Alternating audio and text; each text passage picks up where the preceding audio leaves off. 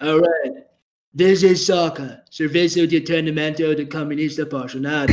and I am Donald Trump. You can get rid of me in the United States, but you're not going to get rid of me here. You hear me? This is it. I might have lost in there, but I'm going to win your hearts over here. Caralho. Peggy, you don't want to know. You don't want to know what pegging means in my country. Ah, é uma delícia, Rafa. Pegs in my country.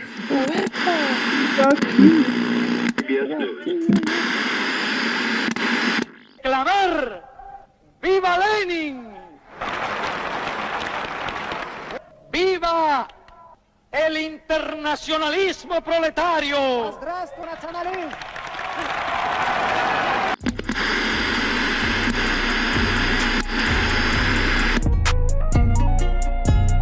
Olá, amigos e camaradas do podcast Saca. Sou o JPEG e hoje a gente tem um assunto legal. Aproveitando, né, semana retrasada, acho que semana retrasada aconteceu as eleições nos Estados Unidos, então é um assunto quente. A gente teve uma conversa antes que passa, vai passar pela democracia estadunidense e falar mais um pouco do soft power americano, enfim. Quem está aqui comigo para discutir esse assunto maravilhoso? esse assunto está aqui com, do meu lado esquerdo, o Moca. Queria mandar agradecer aí o Lox pela participação, que hoje a gente vai falar de um assunto que, que ele vai falar que eu queria ouvir há muito tempo, que é, o, é ouvir mais sobre as mídias norte-americanas e como elas agem no seu aparato estatal. Né? Então, muito obrigado, Lox, pelo programa de hoje que você vai proporcionar. You're welcome. You're welcome. I got the best program. I got the best shows. Better than China. Much better than China. I've been I've been beating China since the beginning of times. É. E é, o, o meu lado esquerdo esquerdo também está o Loki. Extrema O esquerda. nosso Aí sim, aí sim, agora me senti Aí- em casa. Não, velho. Mais esquerda do que eu, só a janela mesmo, pra cair. o nosso official Trump impersonator. Impersonator, I'm the original one. That's the. I have been an accelerationist agent implanted from Moscow into America. My name is Comrade Trump. I am I am an accelerationist Marxist. Fazer o fazer a tradução simultânea com aquelas vozinhas de. Enfim. Comece, Lox, você que é o dono da pauta hoje. Vocês gostam de é, balinha, né? Todo mundo gosta de balinha. Então, vocês sabem que eles. Vocês já tiveram nas suas infâncias, eu sei que vocês tiveram, todo mundo já teve.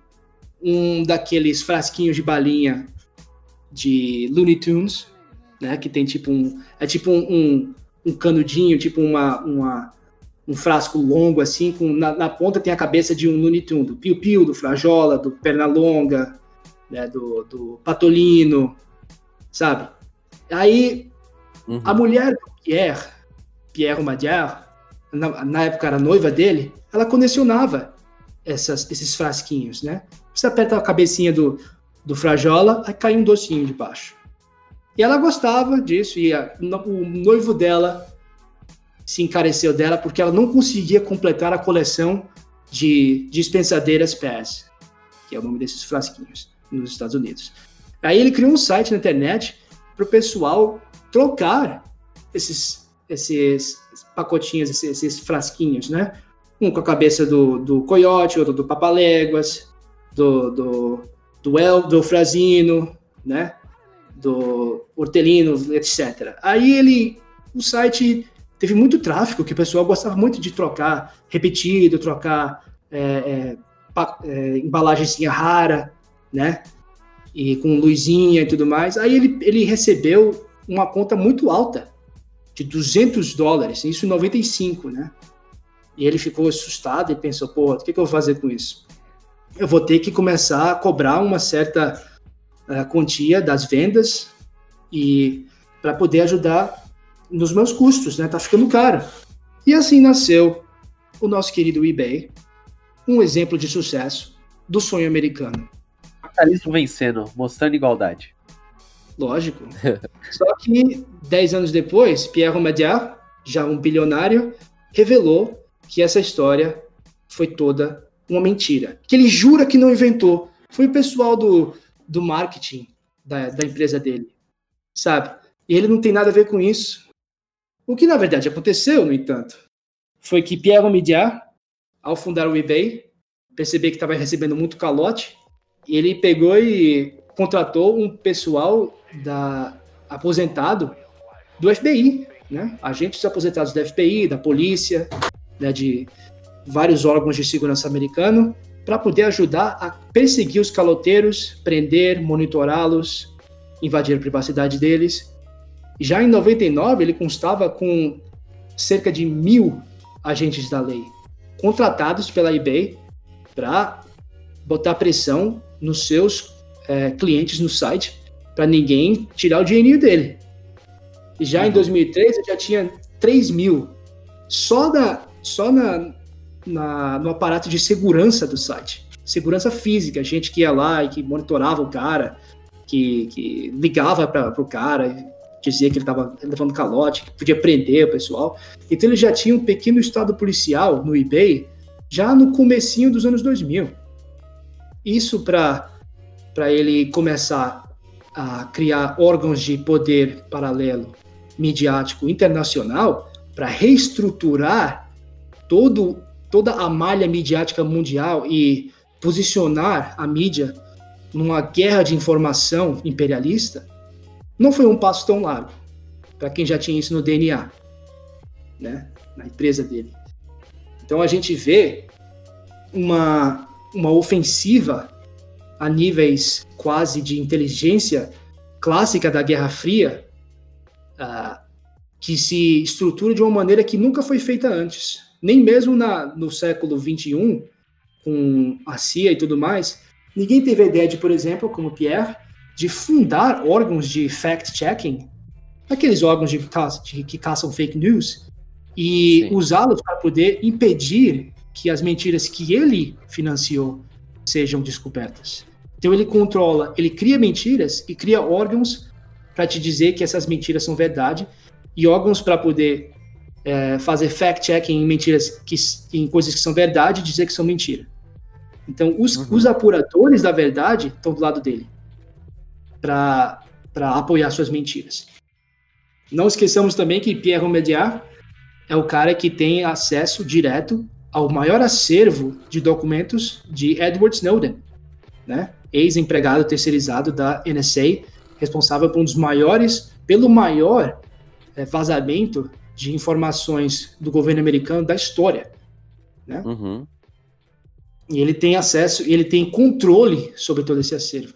É privado, ele privatizou esse acervo e os documentos estão sobre a posse dele e ele, ele simplesmente não revela tudo. É, ele houve, houve um programa de apuração do Intercept, que aliás ele também é dono, praticamente, ele, ele é um dos, é o maior financiador do Intercept, né? Ele, ele, o programa começou a apurar os documentos do Snowden, parou depois de 10 a 15% de, de apuramento, ele parou e escondeu o resto. Sabe-se lá por quê. Aí você vê, ele criou uma agência chamada First Look Media e, e é uma agência chamada e fundou, financiou a agência ICIJ, né?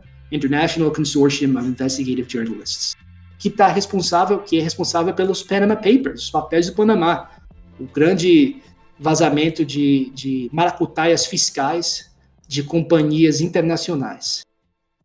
Misteriosamente também, os papéis do Panamá é, começaram a ser é, mantidos privados depois de um tempo. Algumas pessoas, uma lista de, de magnatas e empresas, empresários foram expostas, humilhadas, e uma outra enorme porção continua em sigilo, nas mãos de Pierre Omidyar também, e seus órgãos de imprensa.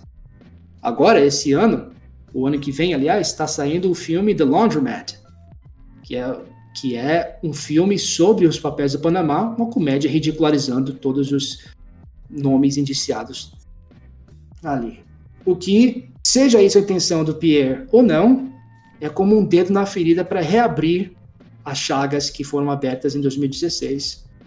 E assim o público jamais esquecerá, ou por um, bom tempo não vai esquecer o que aconteceu ali. Você se pergunta é, o tipo de poder que um homem como Pierre tem sobre o resto da burguesia internacional. Aí você pensa, porra, então o cara é um marxista, porra. O cara é um, é um revolucionário de esquerda? Bem, na verdade, o cara também financia grupos conservadores e neoconservadores. A revista Bulwark, que foi uma revista que neoconservadora, que é responsável por uma, uma reunião, uma, uma frente, frente ampla entre neoconservadores e liberais contra Trump e a favor do imperialismo americano, ele que é que é que é chefiada intelectualmente pelo Bill Crystal, um dos autores intelectuais do movimento político que levou à invasão do, e à guerra do Iraque em, 2000, em 2003. Não, peraí, foi 2003 ou 2008? Na verdade, acho que 2003, eu acho. É, foi 2003.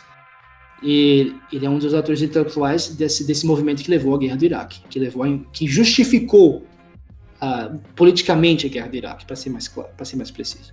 Aí ele pegou e contratou para poder é, é, coordenar a revista dele de, no, no, dia a dia, o Charles Sykes, que é um cara que trabalhava para a Bradley Foundation, uma empresa americana que está ligada a uma, um esquema interestadual de, de fraudes e, e, intervenções em sindicatos, uma espécie de, de, um programa de quebra de sindicatos, tentando minar os esforços do proletariado americano, do sofrido e oprimido é, proletariado americano. Sabotagem? Sabotagem, sim. É era uma, é, uma, é uma organização, uma fundação especializada na sabotagem de sindicatos americanos. Né? E essa organização é ligada ao Omidyar através da, da nomeação de figuras ligadas a ela para o Bulwark, para a revista Bulwark. E aí, o, a Bradley Foundation também ela, ela realiza premiações. Um dos seus premiados, por, entre aspas, eu estou citando aqui, contribuições pela, pelo progresso da causa que eles suportam, que eles, que eles, que eles uh, defendem. Charles Murray, autor do livro The Bell Curve, um dos maiores livros de, de pseudociência racista dos últimos 30 anos. Né? Então você vê que o padrão de revolucionário de esquerda cai por terra ao você analisar por esse, por esse ângulo. Né?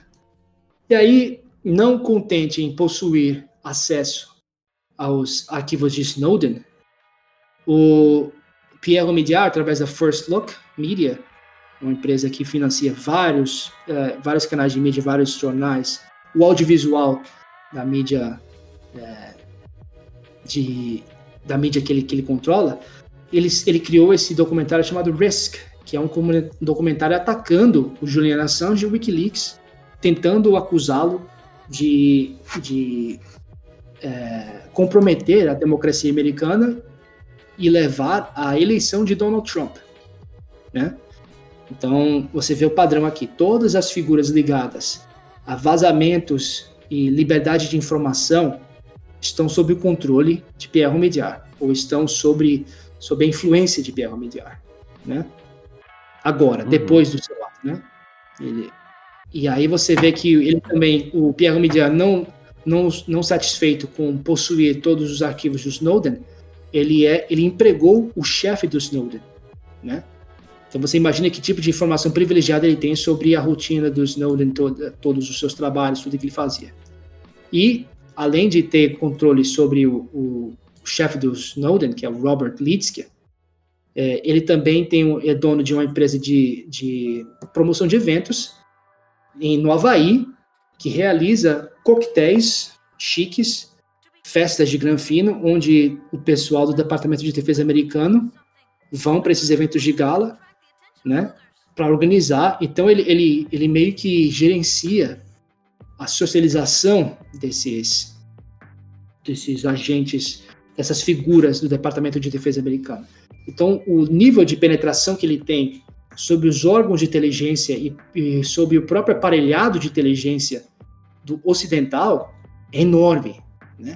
Principalmente considerando o fato de que ele mal é citado na mídia, e quando é citado, é citado fazendo elogios, né? O pessoal elogia muito ele.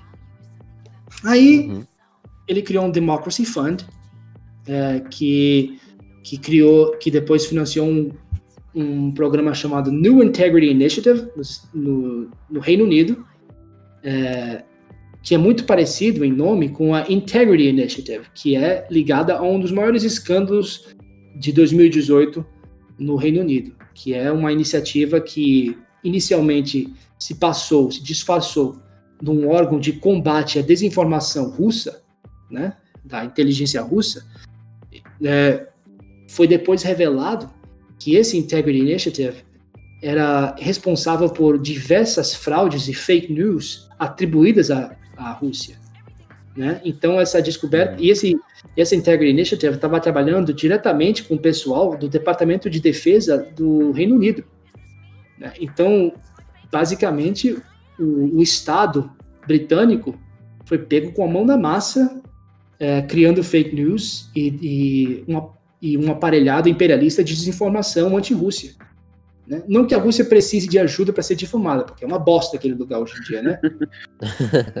Mas o que tem de mentira que é falado sobre a Rússia, ah, meu amigo, não, é, de, é de fuder o cu do bode, viu? E é importante também distinguir que você apontar é, mentiras contadas sobre alguém não quer dizer que você suporta, que você, que você apoia esse pessoal. Foda-se o Putin, tá? Só para ficar claro. Sim. Morte ao Putin. Claro. Foda-se é. aquele oligarca do caralho. Agora, a gente vai ver um pouco mais nesse episódio que a oligarquia russa não é praticamente em nada diferente da oligarquia americana. E quando eu falo de oligarquia, eu falo realmente de um sistema que substitui a democracia. Porque os Estados Unidos, vocês vão ver, não é uma democracia. Isso vai ser provado hoje. Né? Enfim, vamos para as coisas mais pesadinhas agora. Agora sim. Então, uma fazendinha chamada Maui Pineapple Farms, é uma fazenda de abacaxi Maui, no Havaí, tem dois grupos de trabalhadores, né? Um pessoal que entra lá, que é pago direitinho, e outro pessoal que é mantido à distância do, desse pessoal. Só que esse pessoal que tem mantido, mantido à distância é um pessoal que vem de fora. Eles falam outra língua, eles não estão, não parece que estão muito bem. Eles dormem em uma casa é, sem nada, sem cama, são 200 trabalhadores enfiados numa casa só, dormindo entre baratas e ratos, não são pagos, são enviados, foram enviados da, da Malásia para o Havaí sem pagamento através de uma espécie de esquema de um esquema de enganação. Eles foram enganados tiveram seus passaportes caçados assim que entraram em solo havaiano e são forçados a trabalhar. Esquema de escravidão moderna, né? Confiscar passaporte. Sim, exatamente.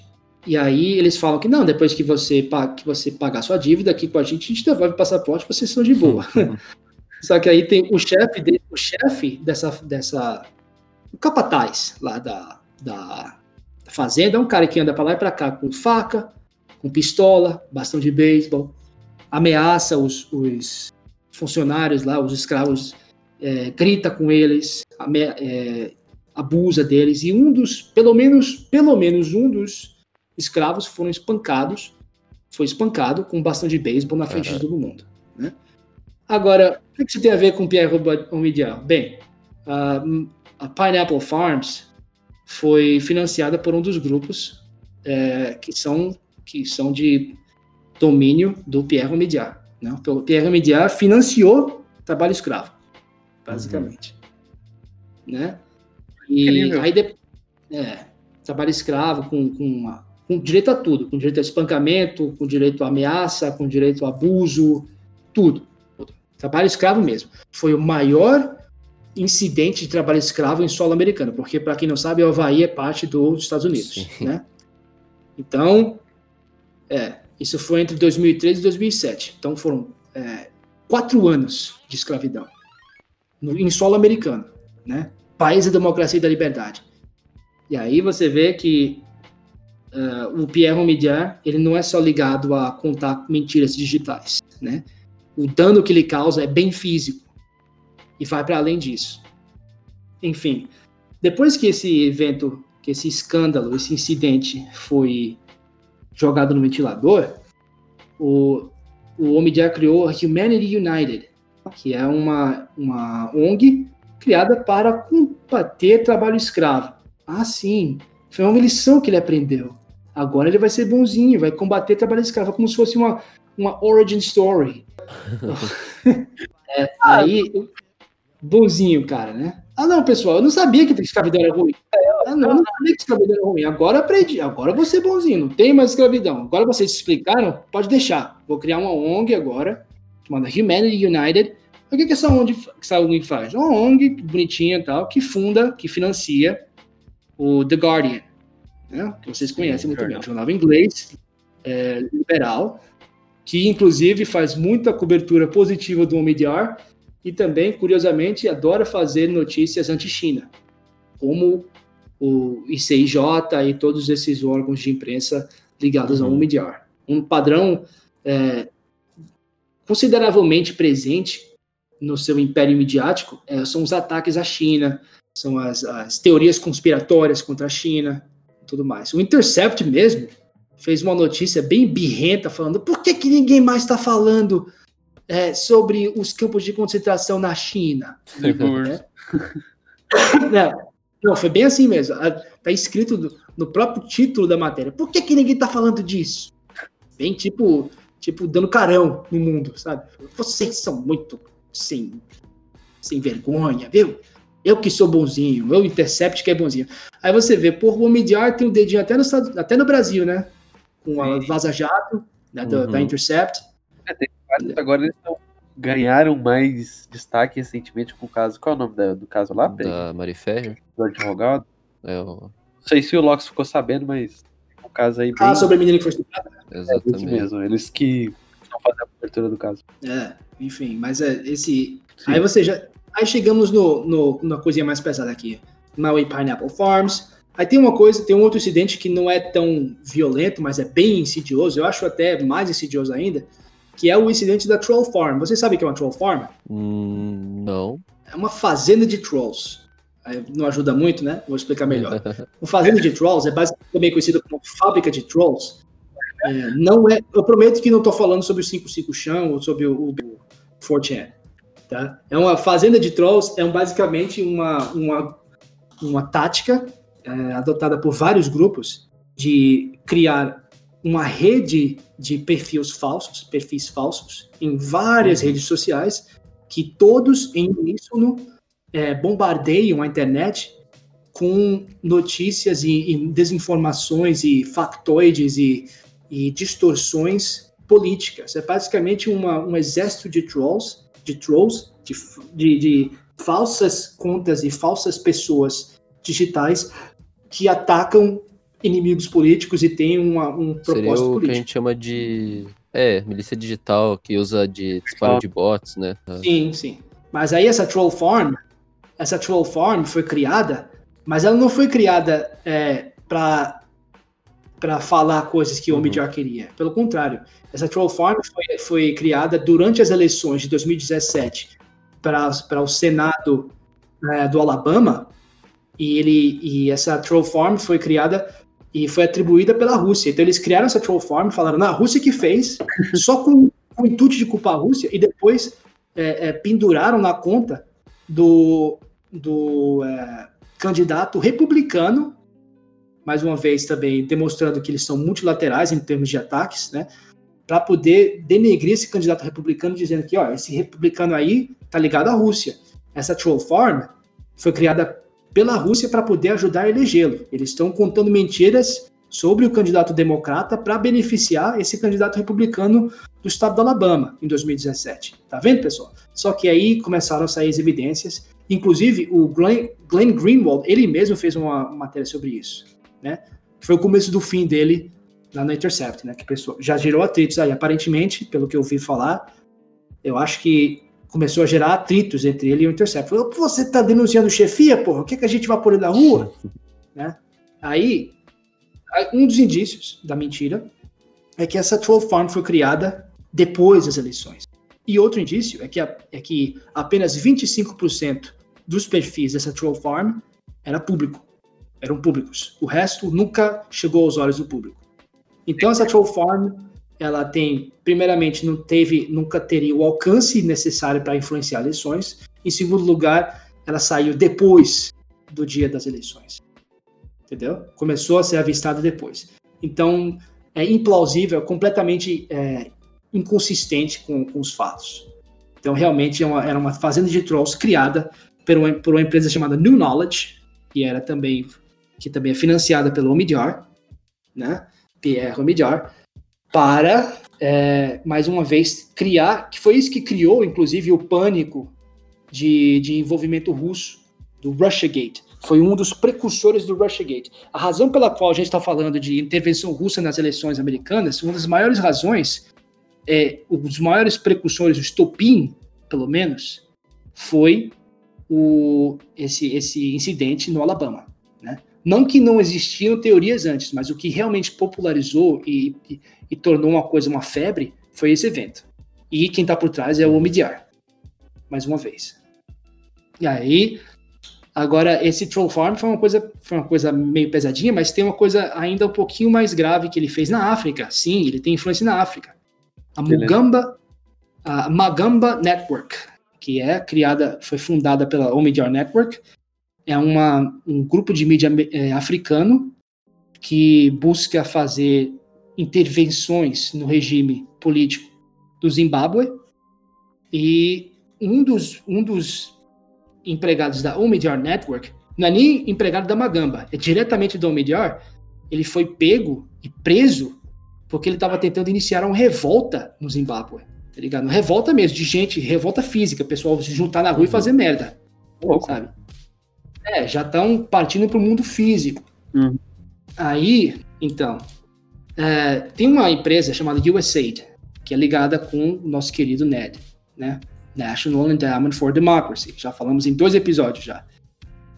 E esse, essa USAID, é, inicialmente era apenas uma empresa burocrática que administrava financiamentos de grupos é, de, de grupos subversivos a regimes hostis ao imperialismo americano.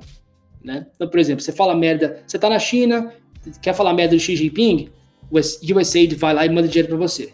Então, fala, fala, merda, toma aí um megafone, toma aí uma, uma um caixote, de, um caixote de, de feira para você subir em cima, para você falar bosta. Entendeu? É uma, ele, ele gera uma plataforma para quem quer começar a fazer merda dentro dos regimes, dentro dos governos que são contra o imperialismo americano, né? E aí, USA também são um grupo de burocratas, um pessoalzinho que eles chamam na América de pencil neck, é o pescoço de, de lápis, os magricelinha, os nerds, né? Os virgão que não faz nada. Não tem, não tem perigo nenhum. Agora, é. Aí você pensa, tá bom. É ruim? É. Mas também podia ser pior, né? Aí você pensa, mas só que na verdade, em fevereiro, de, de 2018, o, o, o grupo de laboratório de desenvolvimento é, Global Development Lab, laboratório de desenvolvimento global, que é uma parte do USAID, é, publicou uma série de, de reportagens é, que que estava ligada a uma companhia da Virgínia, no né, estado da Virgínia, que estava fazendo, é, bu buscando é, criar soluções para problemas de segurança nacional. Só tinha 10 empregados, é, e mais uns oito empregados no LinkedIn. Tá, que chato, por que, que você tá me falando isso? Tá me enchendo o saco já. Bem, fica muito melhor. Esse pessoal, eles estavam, esse grupo chamado Frontier Design Group, né, essa empresinha de 18 empregados, estavam analisando a, a plausibilidade de militarizar o USAID, criando grupos militares treinados militarmente, né, é, chamada de Rapid Expeditionary Development, ou RED, RED Teams, né? As equipes RED seriam treinadas é, junto com o pessoal do FBI, Forças Especiais, é, Drug Enforcement, DEA, né, que é o pessoal dos narcóticos americano, E esse pessoal seria treinado em táticas de, táticas de sobrevivência, evasão, resistência, fuga, negociações, é, é, escolta civil e é, cursos de qualificação com armas. Qualificação com armas é bom, hein? É, qualificação com armas. Então, é, eles basicamente queriam fazer também grupos de respo resposta civil iguais, iguais aos uh, capacetes brancos. Capacetes brancos são uh, os, as forças militares sob controle da ONU, né? Só que esse seria, esse seria os capacetes brancos de Washington. O que isso quer dizer, exatamente? Capacetes brancos de Washington dá a entender, né, entre as linhas, que é um grupo de intervenção internacional comandado pelos Estados Unidos. Então você já vê que, se, que isso aí também é financiada pelo uhum. IMDA, pelo, pelo Omadiar, né? Pierre. Então você vê que esse cara já está começando a ajudar, tentar ajudar o, o aparelhado de desinformação imperialista americano a se militarizar, a, a sair do discurso e entrar para ação internacional, em solo estrangeiro em solo de países que são contra o imperialismo americano, que não são aliados americanos. Né? Uma receita para começo de guerra. Né? Agora, não se sabe se esse grupo encontrou soluções, né? não se sabe se essas soluções vão ser aplicadas, mas o que se sabe claramente é que já estão é, estudando a possibilidade de botar, como eles falam, boots on the ground, colocar coturnos no solo de países que não são aprazíveis à política americana. Né? Então, isso já demonstra o, a, a, extensão da influência de Pierre Omidyar, é, sua, sua influência sobre desde Vaza Jato até dispensadeiras PES, do, com a cabecinha do Piu Piu. Ele tem controle ele tem, ele tem uma influência sobre tudo isso. E é importante perceber que os dois lados do discurso são dominados por ele. Os fact-checkers e os fake, fake news são todos dele.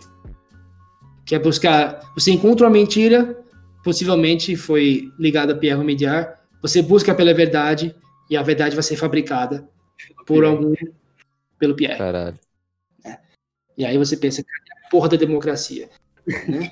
Agora a gente pode falar em seguida do estudo da democracia americana. Mas antes, vamos dar uns comentários aqui que eu preciso respirar um pouco e beber água. Podem falando aí, pessoal, por favor. Vamos comentar. O, eu acho interessante isso do Pierre Boviar, ou Biar, sei lá o nome dele. Omediar, Omediar. Omediar. Eu acho interessante toda essa história que primeiro começou com essa historinha, ah, ele queria ajudar a esposa dele, aí ele foi um um homem simples que virou um capitalista grande e através do seu esforço e da sua, da sua genialidade, né? A e venda do sonho. A gente. É. Viveu, está vivendo o sonho americano, está comprovando o sonho americano, né? E aí, quando a gente vai ver eu adoro, mais a fundo. Eu adoro o toque do pessoal da, do, do Relações Públicas dele. Balinha do, balinha do Looney Tunes, pacotinho de balinha.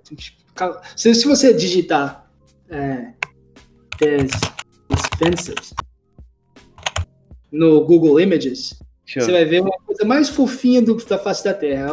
Uns, aquelas, aqueles frasquinhos longos assim, sabe? Uns tubinhos de, de, doce que você aperta a cabeça assim e cai um doce embaixo, sabe? Cai uma balinha pequenininha embaixo. Sim. Coisa mais fofinha do mundo. E ele queria, justamente para dar esse toque singelo, é, é, é, fumando, essa coisa toda.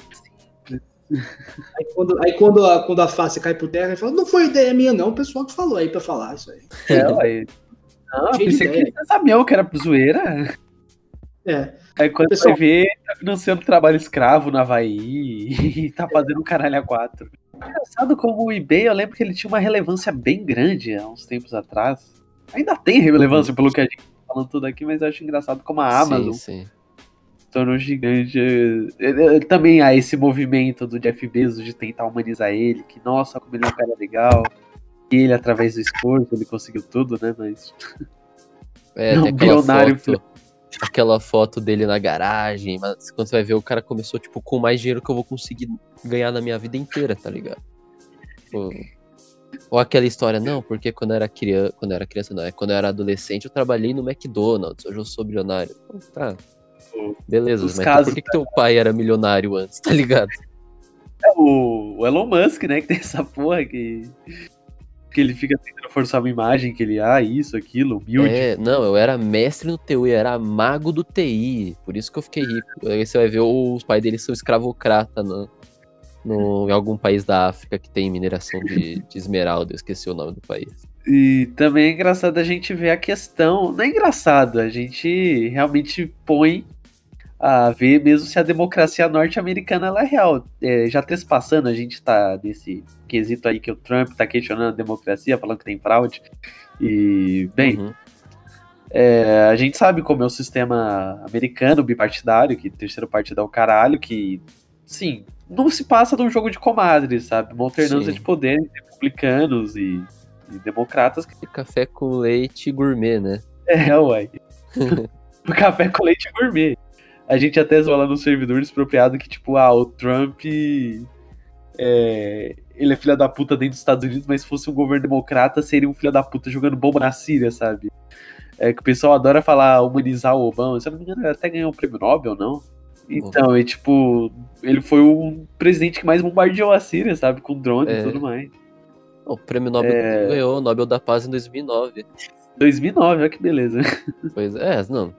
Ele promoveu a paz, sim, pros Estados Unidos. Sim. Aí, Não, pô. Pior que Rapaz, nem entre isso. Pior que nem isso, cara. Nem nos Estados Unidos. É, fantástico, né? Tanto que, tanta paz que hoje aí nós, os anseios fascistas tomaram, tomam conta de tudo, né? Depois Pois o é. Trump e tudo mais. E também é interessante a gente comentar a questão jornalística mesmo. Que tudo que existe, a verdade e a mentira é vendida por um sujeito, sabe? Uhum. Controlado por um, por um sujeito. Ele define o que é verdade e ele define o que é mentira, sabe? É, é importante também ressaltar, só para fechar de vez esse assunto do Pierre, é que o meu interesse não é, não por pena desse filho da puta, coisa assim, meu interesse não é vilipendiar uma pessoa ou outra, porque é meio contraprodutivo, porque faz parecer que o problema não é o sistema, são pessoas.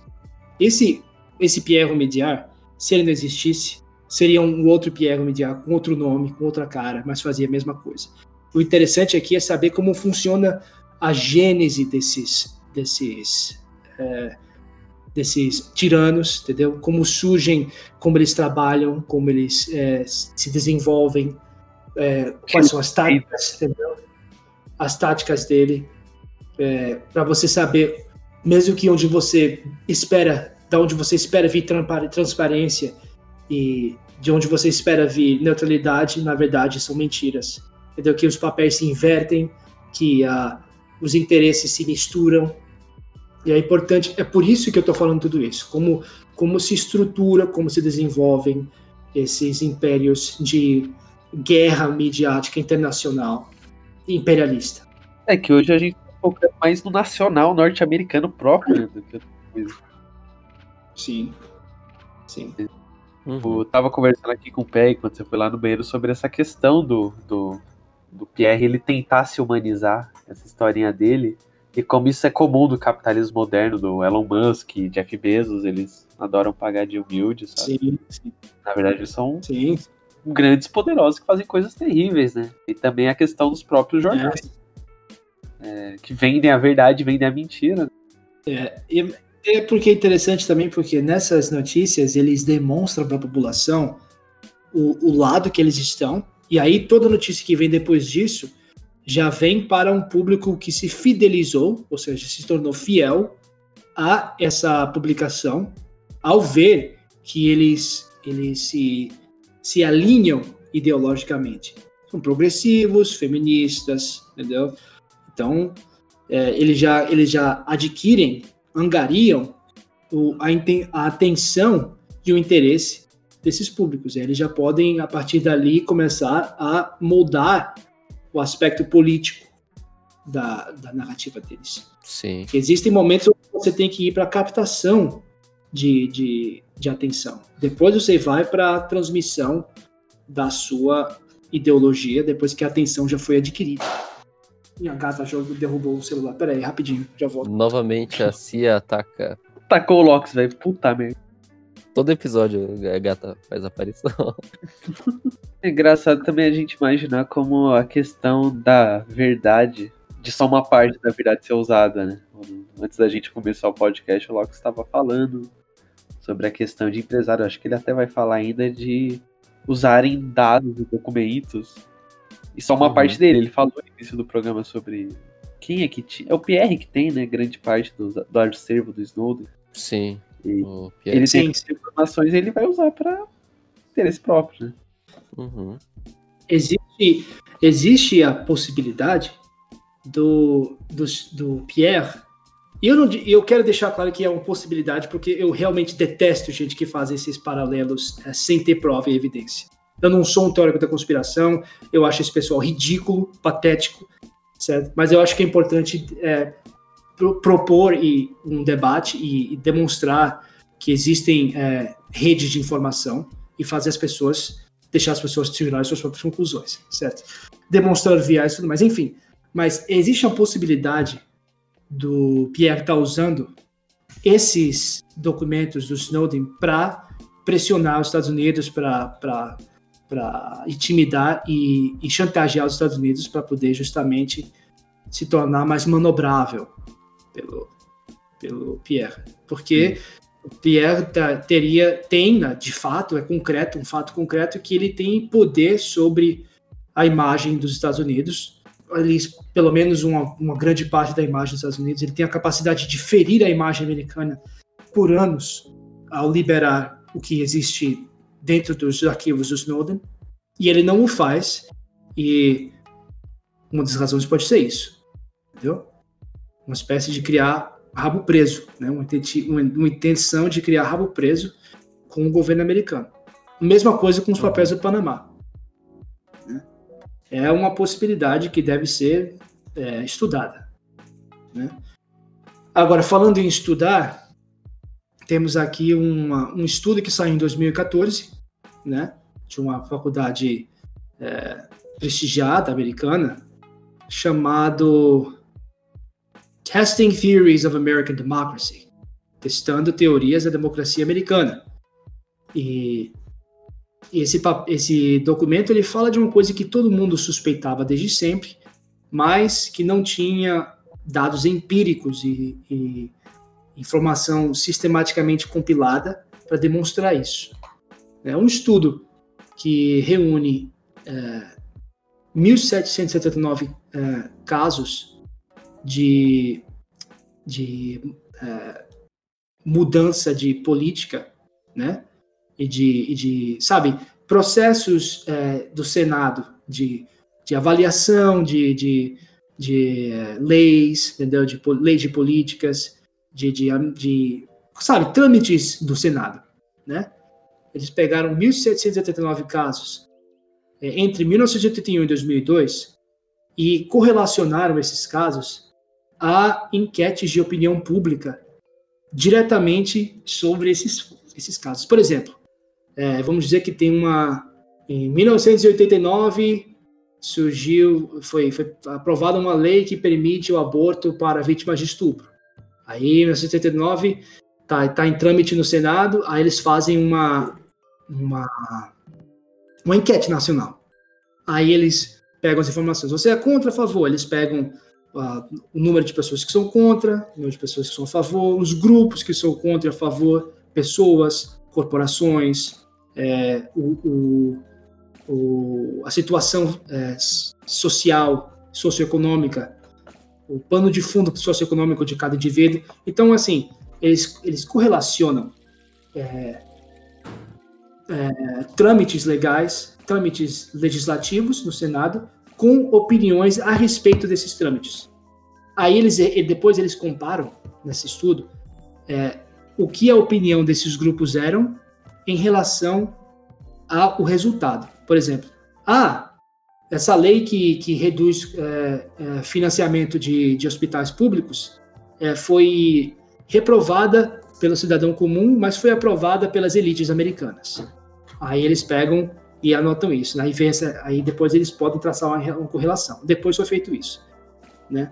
Então, eles pegaram cada decisão do Senado americano e compararam a opinião das pessoas de diversos grupos americanos em relação a essas, essas, essas mudanças de política, para poder tentar ver se a, o interesse desse, desses grupos correlacionava-se com o resultado do trâmite.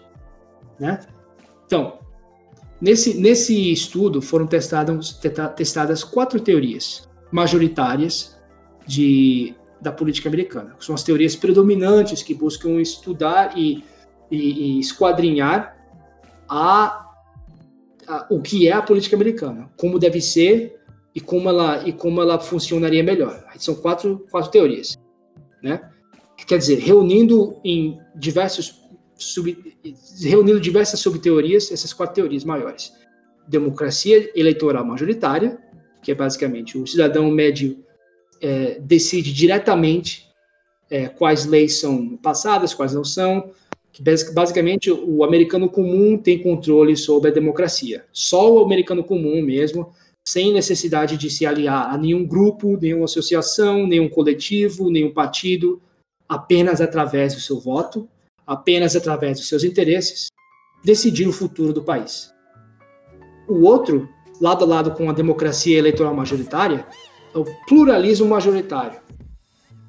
Pluralismo majoritário, ele, ele teoriza, essa teoria teoriza que o, o indivíduo americano médio não tem poder direto sobre a democracia, mas em sim, mas sim os coletivos americanos é, representam os interesses desses indivíduos médios. Por exemplo, Bob é um é um eletricista, né?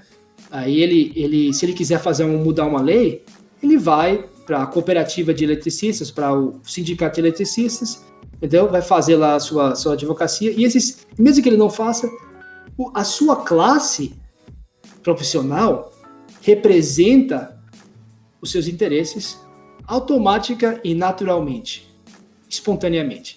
Cada pessoa tem um grupo que ele representa que legifera, ou seja, que gera leis para esse, esse indivíduo e o beneficia. ou seja, é, os seus governam para você.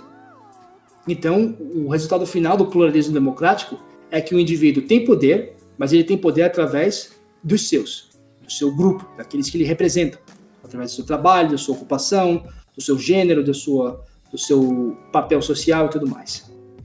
A terceira teoria, é, ao lado de democracia eleitoral majoritária, pluralismo majoritário, é a teoria do pluralismo enviesado, que não é o interesse do indivíduo americano que rege a democracia.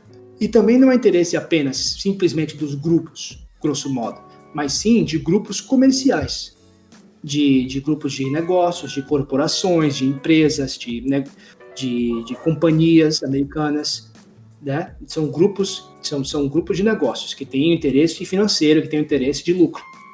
Esses grupos, por ter uma relação com a sociedade é, que são seus consumidores, devem adaptar os seus serviços e interesses ao gosto da população, porque você sabe que as relações de consumo são o perfeito substituto para as relações democráticas, né, pessoal? Sim. Uhum.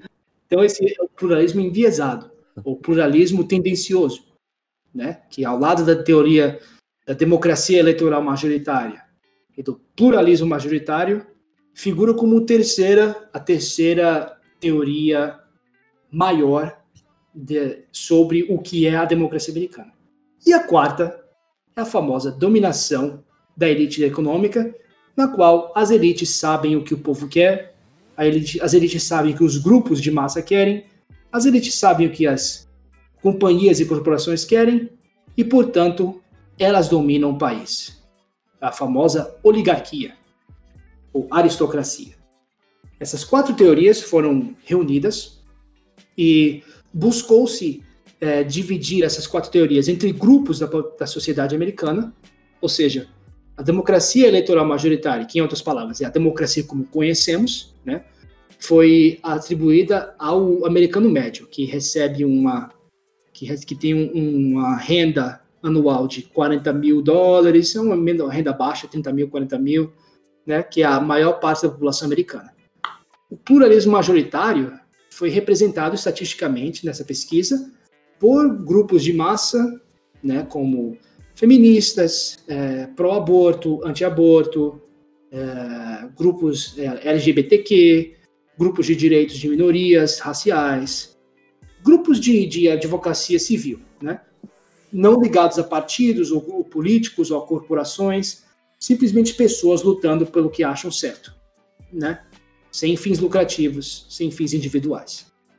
Né? E depois tem o pluralismo enviesado, que é o que foi representado nessa pesquisa por é, companhias, por é, corporações, por negócios, né, que eles usaram também a, a Guilda de Comércio Americana, que é uma organização que reúne diversas companhias do país inteiro para fazer trâmites, legiferações, é, é, deliberações sobre novas diretrizes de, de comércio e tudo mais, né?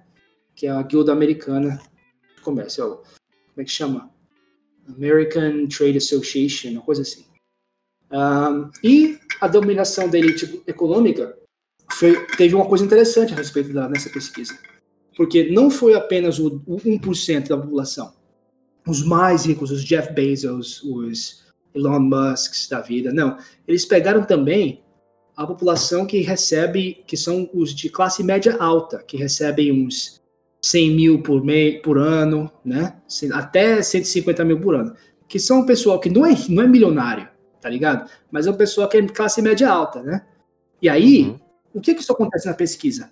É esse, essa conflação entre a elite da elite da elite, que são bilionários, com o pessoal simplesmente ligeiramente abastado, bem de vida, gerou uma distorção da pesquisa que é a favor da, da teoria capitalista, né? Essa, esse, então essa pesquisa ela, ela fez um favor à, à teoria de que a democracia popular é, manda. E mesmo assim a pesquisa concluiu que não, né? Que mesmo com esse com essa pequena esse pequeno handicap, porque ao misturar os interesses dos abastados com o, as elites, o, as classes abastadas, que é classe média alta, ainda possuem diversos interesses que são em comum com um indivíduo americano médio, porque eles não podem simplesmente ser.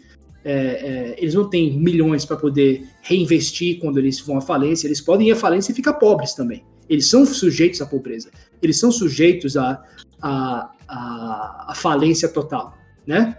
Eles são sujeitos a não receber o arrego do governo, os, bail, os bailouts do governo, né? Então, nesse sentido, na, na pesquisa, isso gerou uma, uma, uma pequena distorção na frequência de influência nas mudanças de política a favor da população.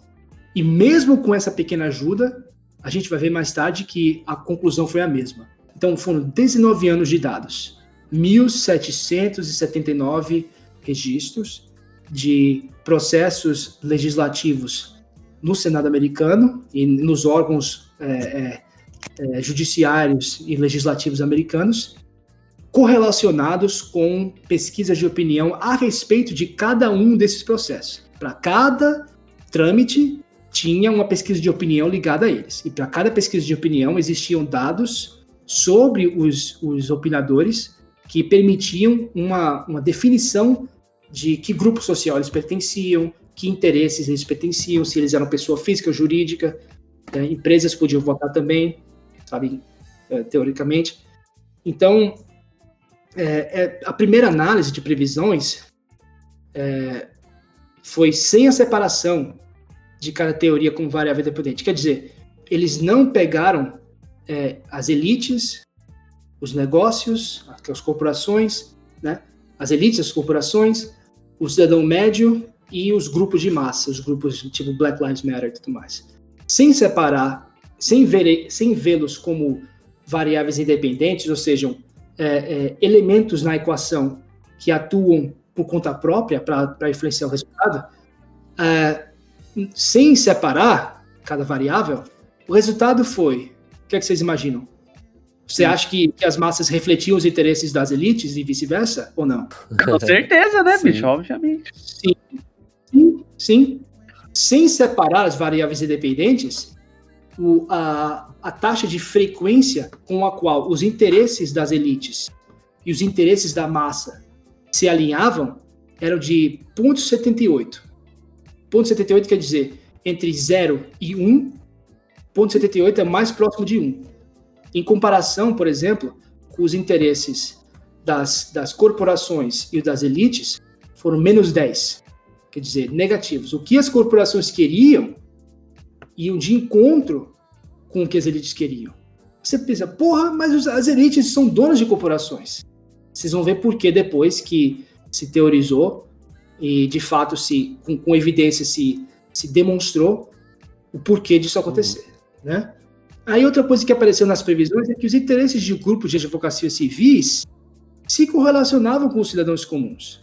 Quer dizer, o que os grupos de grupos feministas, anti-aborto, pró-aborto, o, o, o, povo lutando pelo, pelos seus ideais, também foi representado pelo interesse do povo. Então, que beleza, é uma democracia linda, que coisa maravilhosa, viva a América, porra. funciona. Né?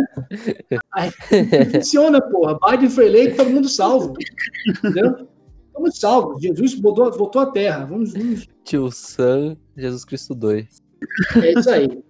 Então, mas aí, na segunda parte da análise, os testes das, das previsões levam uma conclusão, né? Que quando analisadas enquanto variáveis independentes, ou seja, enquanto elementos da equação que por si só influenciam os resultados sem dependerem de outras variáveis, né?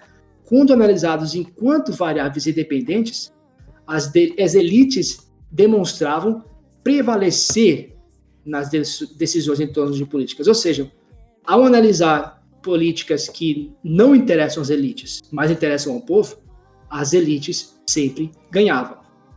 Quando o povo, quando era só o povo que queria fazer uma coisa, por exemplo, ah, sei lá, vamos aumentar os impostos aí. Elite não quer isso, lógico, né? Aí a chance disso passar era desceu para 18%. E quando você remove a influência dos grupos de massa, fica menos de 15%, entendeu? E quando, e quando você analisa coisas que não interessam às corporações, fica menos de 0%. Quer dizer, nulo. Os interesses do cidadão médio, do americano que recebe uma renda até 40 mil é, dólares por ano, são estatisticamente insignificantes. Quer dizer, nem cabe, nem figura na estatística, não tem nem poder estatístico. Caralho. Pode ser nem, pode ser nem calculado. Então a influência nula. Aí você pensa, porra, mas aí pelo menos tá, democracia eleitoral majoritária, a sua teoria de democracia eleitoral majoritária foi ralo abaixo. Beleza, canta para subir. Agora, pelo menos pode ser que um pluralismo majoritário pode figurar. Vai que os movimentos civis representam a vontade do povo. O que aconteceu que, na verdade, todas as vezes que os, as advocacias, todas as vezes que as, a, os processos legais e legislações foram mudadas pelo interesse da, desse, desses grupos civis, foram contra os interesses desses indivíduos médios, indivíduos médios. Quer dizer, os indivíduos, um indivíduo médio americano votou contra políticas que esses grupos civis votaram a favor. E a frequência com a qual esses grupos civis adquiriam resultados, de acordo com as suas previsões e seus interesses, eram maiores do que os interesses do indivíduo. Quer dizer, é, não só as, as, as, os grupos civis obtêm o que querem, a despeito do interesse do povo, mas, inclusive, contra o uhum. interesse do povo. Quer dizer, dentro dessas advocacias, o que é que tem? Anti-aborto e pró-aborto. Eles lutam entre si. Existe uma luta interna entre essas advocacias civis. Né? Anti-legislação anti armamentícia e pró-legislação armamentícia, né? pro-gun e anti-gun, né? gun control e pro-gun. E aí, então, dentro dessa luta interna, os interesses do indivíduo são nulificados. São zero e um. São, é o indivíduo de Schrödinger, que existe e não existe na advocacia civil. Né? Na, nos, na, nas lutas uhum. civis, lutas de massa americana. Quer dizer, nem, nem as elites nem as, os, os movimentos de massa representam o, o americano médio. E todas as vezes que as elites prevaleceram, e todas as vezes que os indivíduos prevaleceram, é porque as elites permitiram. Quer dizer, a, quando, quando as, as variáveis foram fundidas entre si, você, você via uma correlação que era basicamente o Scooby-Doo atrás do Scooby-Loo. Aí o Scooby-Doo fica é, chamando o, o carinha pra briga, sabe, no desenho animado? Quando o Scooby-Doo começa a saltitar, sim, sim, agitando sim. os punhos. Vem pra briga, vem! vem, uhum. Aí o, o, o monstro fica que porra você quer, caralho? Aí aparece o Scooby-Doo atrás e dá uma rosnada sem o, sem o Scooby-Doo ver. Aí o, o uhum. monstro sai correndo. Aí o Scooby-Doo fala, é isso aí, papai, eu botei ele pra correr. Basicamente isso. O, o povão é o Scooby-Doo. As, as elites é o Scooby-Doo atrás, sem o, sem o Scooby-Doo ver, sem o Scooby-Doo ver, fazendo o rosnado para o uhum. monstro sair correndo. Né? Então é o cachorrão que manda. O cachorrinho pensa que manda porque não olha para trás, para ver quem é que tá, quem é que tá botando o, o inimigo para correr. Então, ao separar as variáveis independentes, foi descoberto isso.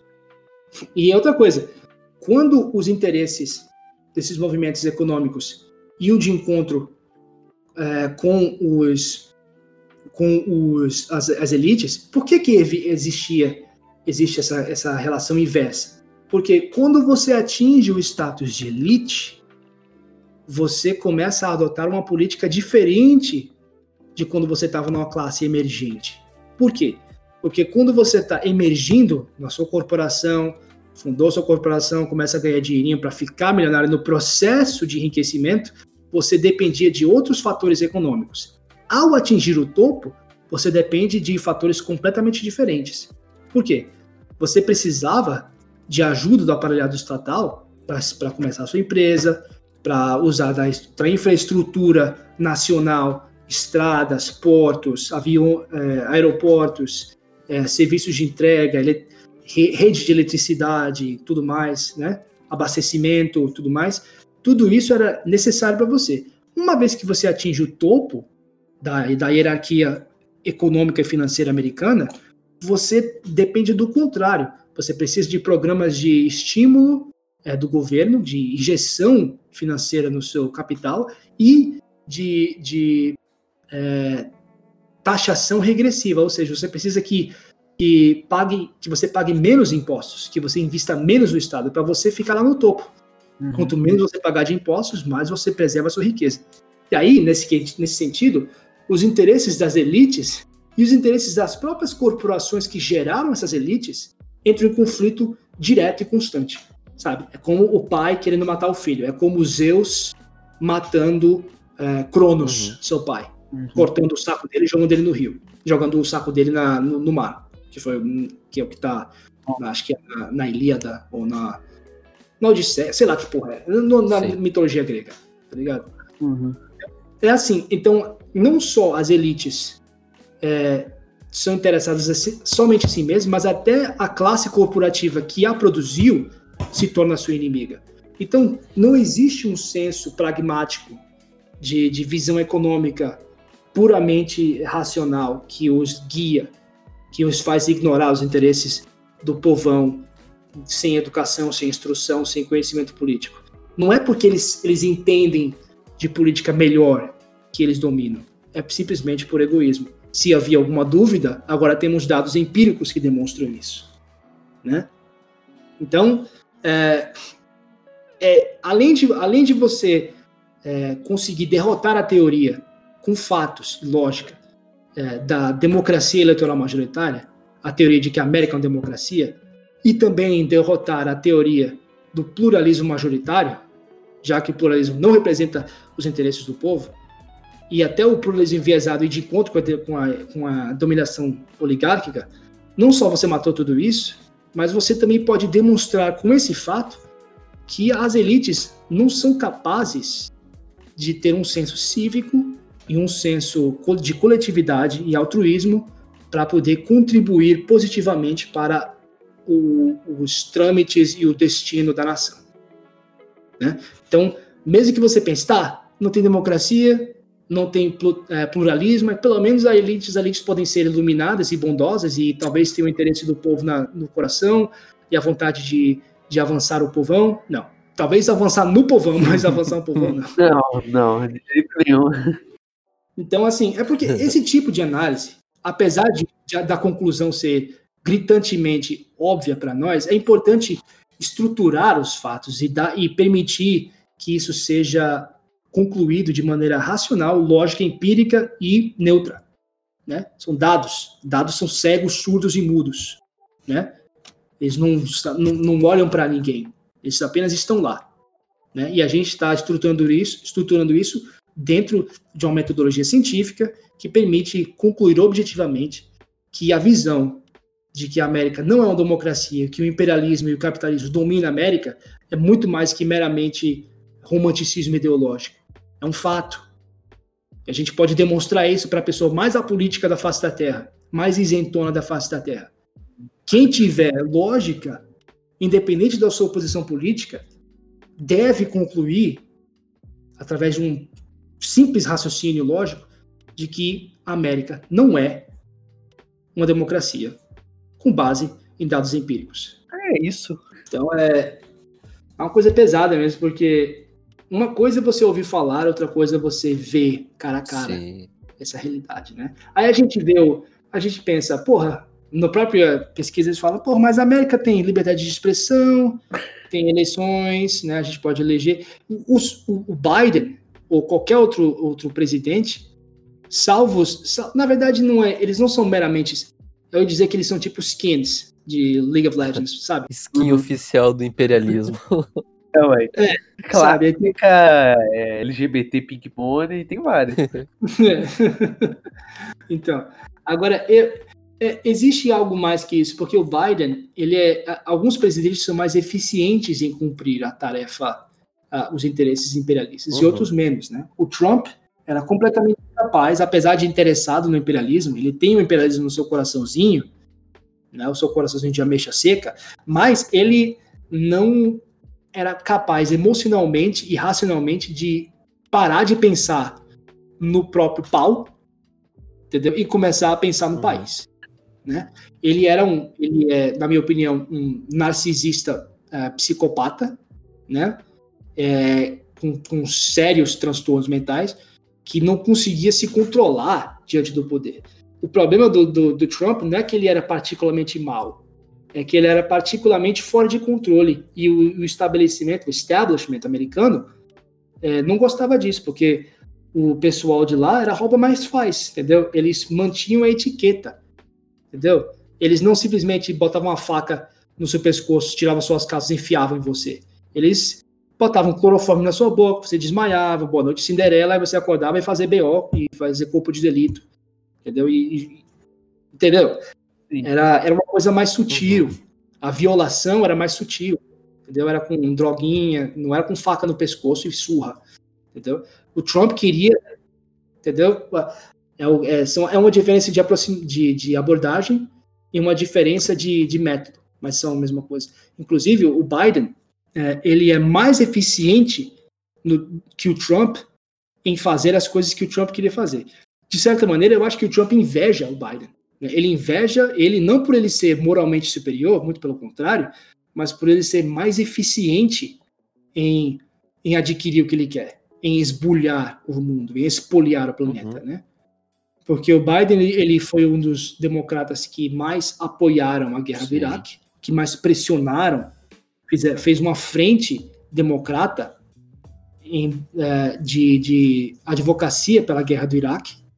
Ele também foi autor, aliás, coautor da lei de encarceramento em massa americano, que todo mundo sabe é, afetou é, é, minorias raciais negros mais do que qualquer outra, outra outro grupo americano, uhum. né? E também deu poderes à polícia de, de, de infringir sobre os direitos civis dos americanos, principalmente de minorias raciais.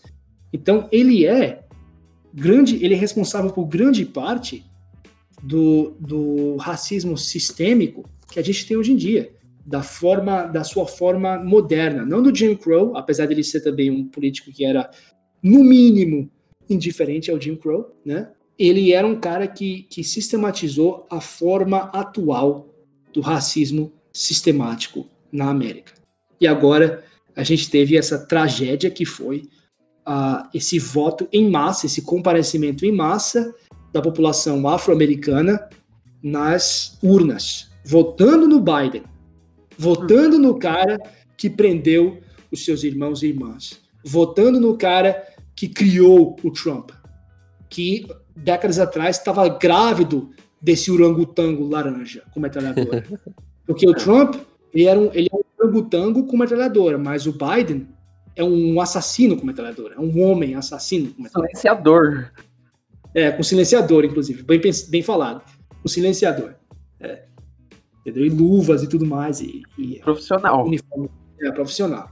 O, o, Biden, ele é muito mais habilidoso em, em, em uh, manter a sua imagem limpa e sana, e enquanto faz todas as barbaridades que o Trump tentou fazer. Trump tentou intervir na Venezuela, acabou com um bando de pescador, prendendo um bando de mar, marmanjo para beijar o chão. É, entendeu? Ele tentou, tentou invadir, tentou começar a Terceira Guerra Mundial, não conseguiu, entendeu? Tentou fazer, dar golpe na Venezuela, não conseguiu. Tentou dar golpe na, na Bolívia, não conseguiu. Ele só cagou, só fez merda. O imperialismo do Trump é um, um imperialismo trapalhão. não que seja um imperialismo trapalhão que seja necessariamente é, é, é, inofensivo. Causou muita dor e sofrimento, sim, mas em ordens de magnitude inferiores ao que o Biden sempre defendeu e sempre é, lutou por, a favor. Uhum. O Biden ele, é, ele vai fazer o que o Trump fez, só que muito pior. Vai fazer e bem. Tem, é, e a mídia americana vai, vai apoiá-lo. Com certeza vai apoiá-lo. As eleições agora vai dar uma áurea para ele que mesmo se sei lá, ele mata 30 crianças, o pessoal vai fazer, dar um, ah, pelo menos não o PT, pelo menos não é o Trump, sabe?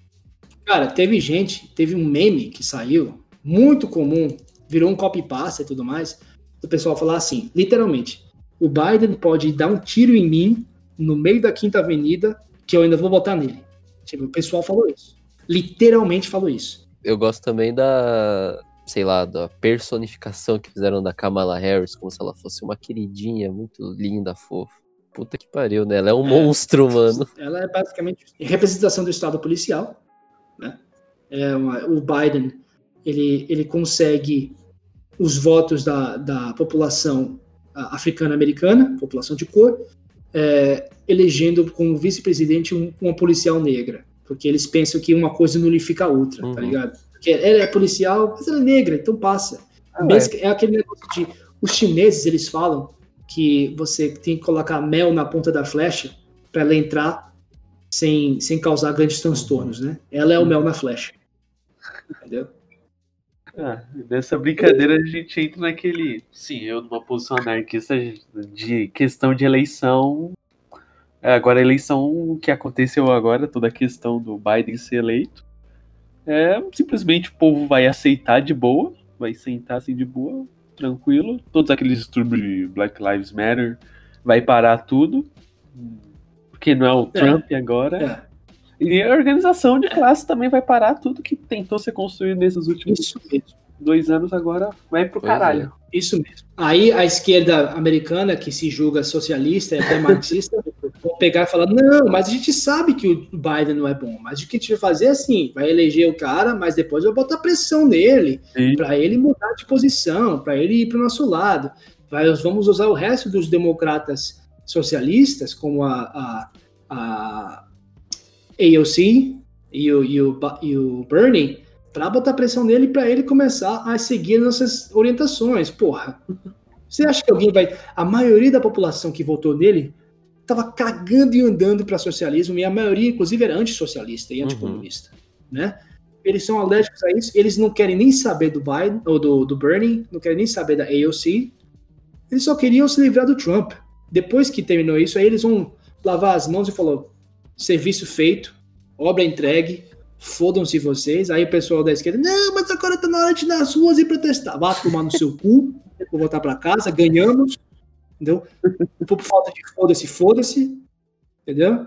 E acabou, velho. É isso que eles não estão entendendo. Essa esquerda marxista, pseudo-marxista americana e, e, até, infelizmente, anarquista americana, pensam que agora que é a hora de ir nas ruas e, e reivindicar e, e, pressionar o Biden. O Biden tá cagando para esse pessoal. Vai descer a borracha pessoal. Vai descer, sentar o toco neles, velho. Fodam-se eles. Eles não têm poder para poder reivindicar. Eles não têm mais a atenção das massas que se juntaram a eles. Entendeu? Não tem. Acabou, Jogaram velho. tudo nessa brincadeira. Jogaram tudo fora. Eles pensam que era um voto, um voto tático, se achavam. Teve uns streamers é, é, do, do, Twitch que se julgam de marxistas de marxistas anarquistas do caralho, como Vosh fala, não, mas é um voto tático, sabemos que ele não é uma boa pessoa. Cu, irmão. voto tático anarquista vai se fuder. É, não, eles falam que, que até Marx é, é, é, apoiava ah, essa tese. É, eles... Lenin era um democrata. Pegaram, pegaram os trechos em que o Marx fala que, é, que às vezes é preciso apoiar um partido durante uma, as eleições contra uh, grupos de elite e capitalistas, mas ele estava falando de partidos comunistas, filha da puta. Não é de porra de democratas, não. E o filho da do, do, do caralho, velho, o, o, o Vosch, né? o Ian Kaczynski, codinome Vosch, ele fala, não, mas o, o, o Marx Kireis, ele mostra essas passagens e ele, por alguma razão, não mostra as partes que ele fala, mas o partido tem que ser comunista. O partido tem que ser comunista. Porra! Não fala. ele simplesmente, as passagens não estão lá. Parece uma omissão. Não sei. Não sei porque ele não colocou a porra dessas passagens lá. Recortou tudo. Entendeu? Estupidez. Eles tentando explicar a estupidez deles, sabe? Não tem explicação, mas eles tentam fazer um malabarismo. Porque, pô, esquerda americana é uma piada, velho. Vai se fuder, Sim. mano. Voto tático. Voto tático é, é, é, Como é que chama? É, harm reduction, redução de dano. Que redução? Vai ser aumento de dano, porra, que agora a mídia não vai estar no rabo do, do Biden, que o Biden é o queridinho da América agora. O, o Biden sabe jogar o jogo, joga o jogo muito bem sabe manter os interesses das elites, não sabe, sabe só comer quando quer. Sabe aqueles vídeos de cachorro que, que o, o dono do cachorro fala, não, o cachorro tá com o osso na frente, e o dono fala para ele não roer e o cachorro não rói, só quando o, do, o dono do cachorro fala rói e o cachorro vai e rói o osso, ou, ou come a comida, é assim que o Biden faz. O Biden é um cachorro obediente, ele só come quando o, o, o dono manda, mesmo se botar o osso na frente dele. O Trump não, o Trump viu o osso, já morde tudo, já morde quem, quem, quem tocar no osso, Entendeu? E come o cu do dono também, faz o que faz o que quiser. Foda-se, foda-se. Por isso que o. É, entendeu? Por isso que o, que o, o Trump era odiado. Porque o Trump não sabia é, manter o, o, sistema que o criou. Ele não conseguia, não sabia satisfazer as oligarquias que o criaram. Né? O Biden não. O Biden tem 40 anos de experiência com isso. Né? Então, o Biden vai fazer pior que o Trump e vai receber um décimo do que ele tinha de, de ataques e crítica. Entendeu? A gente já pode colocar oito anos aí de Estados Unidos imperialista no seu ápice, né? Sim, então, mais esse momento que tá, a gente tem 12 anos, menos de 12 anos, para poder resolver essa questão climática. O Biden vai, vai, dar, vai dar tchau e benção para essa merda. Enfiar, vai mandar enfiar esses acordos ecológicos no cu. Vai aproveitar o que o Trump fez. É, falar, não, foi o Trump. Vamos verificar aqui, tipo, joga para baixo da, da mesa. É. Eita, perdi, cadê? Oh, tô demente, não lembro mais. O que que tá acontecendo? Acordo de, acordo de Paris? Acordo de Paris? Onde é que eu tô? Quem sou eu? ah, me ajudem. Quero sair daqui. Ele vai embora. E se fizer, vai ser tipo, ah, a gente só vai assinar se a China parar de ser, parar de ser um país, sabe? Dividir o território em 34 nações capitalistas. Aí ele fala, né, vai inventar um monte de desculpa. desculpa. Não, tô com a boca cheia de dedo, tô com a boca cheia de dente, tô com com o olho cheio de pestana, entendeu? Uhum. Vai falar, não, mas o, o, o, Congresso americano é cheio de republicanos, eles não querem aprovar a lei. Ah, não, mas o Trump deixou tudo muito difícil e agora está difícil navegar a, a, situação política. Não, mas teve uma crise financeira, a gente precisa recriar a riqueza americana, precisa é, reabastecer o mercado de trabalho e tudo mais, que é o corona, que é, é o caralho, entendeu? Vai inventar um monte de desculpa e todo mundo vai comer isso aí. Aí a meia dúzia de babaca que de, de é, liberal radical americano que se acha marxista fala: Não, mas agora é hora de ir para as ruas, vai tomar no seu cu. Agora, né, filhas da puta? Voto, voto útil. Parabéns, o cu de dano. É. Eu quero, vai ser uma, vai ser hilário ver o- todos os outros liberais, todos os outros é, centristas mandar esse, esses pseudo-marxistas tudo tomar no cu. Entendeu? Ou passar a mão na cabeça dele e falar que bonitinho. Vai, vai lá tu comer o seu pirulitinho e vai tomar no cu, cala a boca. Entendeu? Vai pro caralho. É, entendeu? E eles acham que eles vão ter algum poder. É, é uma, é uma ignorância. Parece que esse pessoal da esquerda americana foi formada pela CIA, velho. Eles são perfeitos em re- repetir Mas, propaganda. então, tecnicamente, eles são. Porque eles gostam de propaganda por É, todo lado. é, sabe, indiretamente eles são realmente formados em termos de opinião pelos órgãos de imprensa, porque o, o negócio com a CIA hoje em dia e o que, o que torna tão difícil acusar a CIA, é, apesar de ser uma acusação justa, é que a CIA criou órgãos que são legais do ponto de vista é, jurídico e órgãos que são não são mais secretos, que nem a National Endowment for Democracy, USAID, é, American Media Institute, tudo mais. Todos esses grupos eles são de domínio público, todo mundo sabe deles, tem acesso aos, aos do- documentos e trâmites. Mas aí, é, isso parece, por não ser secreto, cria-se, se retira essa, essa sensação de criminalidade, essa, essa imoralidade. Se é feito na, na à luz do dia, então é legal, Uhum. sabe? Eles pensam que a luz do sol é o que eles falam, né? The sunlight is the best disinfectant. A luz do sol é o melhor desinfetante. Não pra essa porra desse negócio. Não quando a infestação já tomou conta de tudo. Pode botar no sol de Copacabana 40 graus, vai ficar aquela bosta, criatura de bosta infectada do mesmo jeito, velho. Lamento, Sim. sabe? É, Isso que é triste demais. Aí tem a- é, o próprio Carl Gershman, do vice-presidente da NET, falando tudo que a gente fazia, a CIA, tudo que a gente faz, a CIA fazia, mas agora a gente faz legalmente. E todo mundo tá batendo palmas. O, o, o- essa, essa fusão, essa mistureba, essa mistureba de legalidade e moralidade, chamada legalismo, é o que é o que leva a população a achar que essas coisas são aceitáveis. Quando o Estado começa a criar legislações e, e métodos e dispositivos imperialistas de tirania, de, de opressão, que por serem legalizados e feitos a céu aberto, são, são é, abençoados pela população. É, é nojento, é nojento. Agora eu fiquei pistola nessa porra, né? Mas é. É isso? Tem mais coisa, Lox, pra. Cara, deixa eu ver se eu lembro. Ah! Peraí. Coisinha curtinha aqui. Então, eh, o Open Technology Fund, eh, eles tinham fundado, eles tinham financiado, eu falo fundar porque em, em inglês é fund, mesma coisa que financiar, né? Aí fica, fica se misturando. O, o, o Open Technology Fund financiou o Signal, que é um aplicativo de, de comunicação Mensagem. de mensagem. Você Sim, conhece, né? sim. Conheço.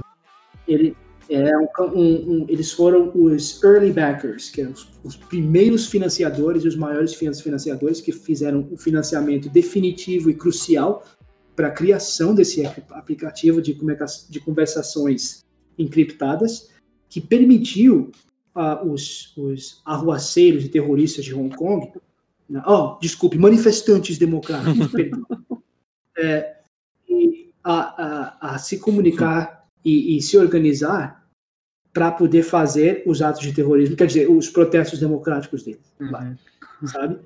Então, é, os Estados Unidos não só financiou os protestos de Hong Kong, mas eles também aparelharam os caras, sabe?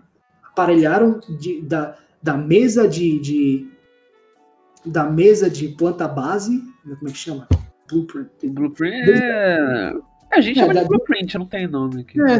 Desde, desde a blueprint até a realização, eles, eles conceitualizaram, conceberam tudo, montaram tudo e botaram nas mãos dos, dos- das baratas, que eles- o pessoal aqui chama esses pessoal de cockroaches, né? Os, os, os Hong Kongers, o pessoal que foi lá pra rua bater em velhinho, matar, tocar fogo em velho, esfaquear é, policial no pescoço, sem, sem provocação, sabe? Esse- essas baratas, elas foram é, equipadas pelos Estados Unidos e eles criaram os equi- o equipamento deles do, do, do nada, de- desde, o, desde o esboço até a de- o desenvolvimento Uhum. final, sabe? Isso que é interessante, porque se você vai, se alguém vai ser tolo e inocente o suficiente de falar que ah, é só mandar dinheiro, mandar dinheiro não quer dizer que eles estão controlando tudo. Não. Eles chegaram ao ponto de aparelhar os caras Sim. também. É isso que é importante fazer. Saber.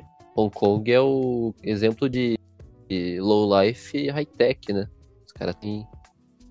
Os caras moram É. em, tipo, cubículos e tem tecnologia de. Não de ponta, assim, mas uma tecnologia boa. Não, tecnologia de ponta, né? pô?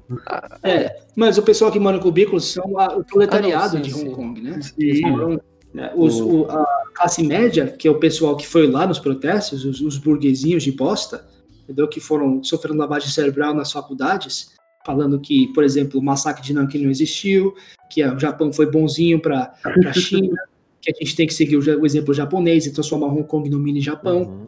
micro Japão, que o Japão já é mini, entendeu? Que eles, esse pessoal que foi pra rua, é isso que, que os esquerdistas americanos, o pessoal do, do, do- do norte global, não entendem, que esses filhos da puta não era proletariado, não tinha porra de trabalhador nenhum ali, é tudo molequinho filho de papai, tudo boyzinho, tudo playboyzinho lá, que estavam frescalhando, porque porque não tinha dinheiro, não, não tinha permissão para poder assistir pornografia legalmente, e é isso que é uma das advocacias dele. Não pode, não pode punhetar não posso, não posso descabelar o palhaço é, é, legalmente aqui. Então vou, vou bater em velho, vou tacar, tacar tijolo em gari, na cabeça de gari, matar, entendeu? E tá aí até a fogo em uma de 70 anos. É isso que vai, vai me motivar. E outra coisa também que era que eles não tinham direito a, a comprar certos consoles com propriedades digitais, porque é, os Estados Unidos é, é um, seria um, considerado um backdoor para segurança nacional Uhum. digital, né? Sim. Então eles, é, não, não posso jogar videogame, não posso bater punheta, como é que eu vou virar um neckbeard americano? Como é que eu vou virar um, um incel americano? Nunca! Nesse ritmo, nunca! Entendeu? E aí, eles queriam isso. E, a, e, a, e Hong Kong era, era o país, a democracia, a, o país com, com economia mais livre, não país, a região com, com economia mais livre do mundo antes dessa, dessa putaria que teve. Aí depois que começou essa putaria, virou o terceiro. Aí o décimo, a 17 economia, 17 economia mais livre do mundo, com os Estados Unidos, foi lá e falou: Não, vou te ajudar, cara. Vou te ajudar, mano. Tá tranquilo, entendeu? E, e Hong Kong também, só pra você ter ideia, o pessoal de. Eu já, acho que já falei isso aí. Não, vou- não vou começar a ficar pistola com Hong Kong de novo, não. Foda-se, já falei isso aí. Passou. Vou, ex- vou exercitar o Buda dentro de mim. É, o... a questão do Hong Kong tá no episódio. Episodio 5. Eu não vou falar de Hong Kong mais. Vão lá, pessoal. Vocês que estão escutando isso aí, vão lá pro episódio 5. pra saber tudo isso aí. Eu tava menos pistola, menos pistola também. Aliás, é, teve alguma novidade de lá? Teve. Bem, você soube que durante o- a, a pandemia de coronavírus eles queriam plantar uma bomba no hospital? Cara. Não, não fiquei sabendo. Interessante, hein? Eles chegaram a plantar, inclusive, só não detonaram. Meu Deus. Ah, beleza. Aí, né, eles são, não é terrorista, não, são, são, são freedom fighters, são, são guerreiros da liberdade, porra. É tipo Che Guevara, Che Guevara de iPhone. Beleza. Che Guevara colocava bomba no hospital, pô. Grande. É, entendeu? Durante uma pandemia, pior de tudo, Sim. entendeu? Pra criar ainda mais transtorno, né? Che Guevara era um sujeito assim de classe média, lutava pela classe média, né? Pelo direito É, de sim. você explorar o outro. Grande. Com certeza. Cara, é, é- é lamentável e doentio. Mas olha, para quem quiser rir desse pessoal anti-China, é, tem uma, uma- um debate entre a Ru- Rushana Abbas e o, e o Daniel Dumbrell, que, ela, que ela, ela enfia o pé na jaca, enfia os pés pelas mãos e, e, e vocês, vocês vão adorar, é muito engraçado. Ela fica desesperada, começa a falar um monte de bosta, começa a tentar fazer Malabarismo de faca. Eita porra. É longo, mas porra. Ela começa, ela começa a fazer uma manipulação, ela quer, começa a querer provocá-lo, começa a falar, e você também, que, é- que mora na China, tem um negócio aí, a China tá o quê? Tá te ajudando aí, tá te dando dinheiro pra falar essas coisas? Ela tenta provocá-lo. Você fala chinês? Ele fala, fala. E você sabe ler chinês? Não sei não. Ah, que desrespeito à cultura chinesa. Fala, pelo menos eu não desrespeito a minha, o meu povo, tentando trair os Uyghurs, que ela também é Uyghur, e tenta, tenta vender a porra do, do povo dela pra, pra Guantánamo, né? Caraca, velho. Ele falou, ele falou uma coisa nessas linhas assim, a mulher, bem, ela só tomou no cu. Foi muito engraçado. né? E ela começa a falar, você tá falando pra mim, uma mulher de cor que sofreu violência policial, ela começa tipo fazer aquelas Ela, tipo faz uma, uma, Ela puxa uma, uma cartilha do Google, tá ligado? De palavras mais usadas por liberais americanos. Então, por, brutalidade policial, é, pessoas de cor, mulher. Ela, ela, ela compila tudo numa frase só para poder fazer aquela bomba de bosta. É, política por. É, discurso político por algoritmo. É, entendeu? E, aí, e ele pega. Ele, ele não cai por isso, é muito bom, velho. O cara é muito centrado, tá ligado? Muito uhum. focalizado. Ele não se deixa levar por essas bostas, não. É muito engraçado. Vamos deixar aí na descrição caso você queira ver. Tem uma horinha, brincadeira. É, aí ela, ela pega e fala assim: Não, a China está causando genocídio de Uyghurs, mas eles estão apagando as provas. Muito bom isso, né? Você fala, eu, eu, eu, eu, não posso, eu não tenho prova, mas o fato de não ter prova é uma prova. É uma prova, né? É, porra. Você tem prova que eles estão apagando as provas? Não, mas isso também é uma prova. Eles estão apagando as provas e que as provas foram, foram apagadas. Sim. É, não, é muito bom, muito bom. Agora, eu sei que a gente não está falando de recomendação ainda, mas eu não quero esquecer para você ter acesso à melhor propaganda é, chinesa do Partido Comunista Chinês, jogue Genshin Impact. Esse jogo fez fama aqui no, no Brasil. Ficou, tipo, é, monopolizou por um curto período de tempo a Twitch. Mas é tipo, se você gosta de Zelda Breath of the Wild, você vai gostar desse jogo. Uhum. É muito bom. É legal. Mas vamos, Cara, vamos seguir para as recomendações, então. É, é, Lox, você quer dar outra recomendação, já que você começou? Cara, uh, tem um canal. Uh, o nome do canal tá aí, Infrared. É tipo um grupo de marxistas. Acredite ou não, marxistas de verdade, que alguns são americanos. Eu sei, é possível, aconteceu. Uau. Uau. Não sei como. A ciência ainda está tentando, a ciência ainda está tentando é, reproduzir isso aí, mas bem é, tem um grupo de marxistas, não só americanos, mas do mundo inteiro, jovens, né, que fazem tipo umas ligações. É uma coisa bem artesanal, bem, bem low-fi mesmo. Tem o um pessoal com as câmeras bem ruim. É uns negócios que nem sempre são uma produção mega, tá ligado? Vocês vão ver. Não se surpreenda com, a, com em termos de qualidade de, de uhum. material. Mas em qualidade de, de, de, conteúdo, aí você vai ver uma coisa espantosa. A análise, análise do marxismo, inclusive o marxismo oriental, é o marxismo, que não, o termo oriental, inclusive, é um termo errôneo para se usar, que é uma coisa que eles falam no canal, não é marxismo oriental. Não é como se o marxismo é, precisasse dessa, dessa classificação, dessa subcategoria uhum. oriental. O marxismo ocidental também tem suas distorções. Ele também distorce. Então, o marxismo com características chinesas, o marxismo, a história do marxismo, a filosofia marxista pela perspectiva da China e outros países da, da revolução é, da, da, da, Indochina, uhum. né?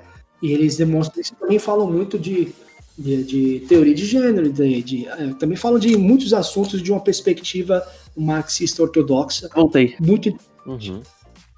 Achei o canal aí. Achou? Beleza. Canal muito bom. O, eu ia te perguntar, aproveitando que a gente já tem em canal de YouTube, eu ia te perguntar o que você acha do, do Gravel Institute.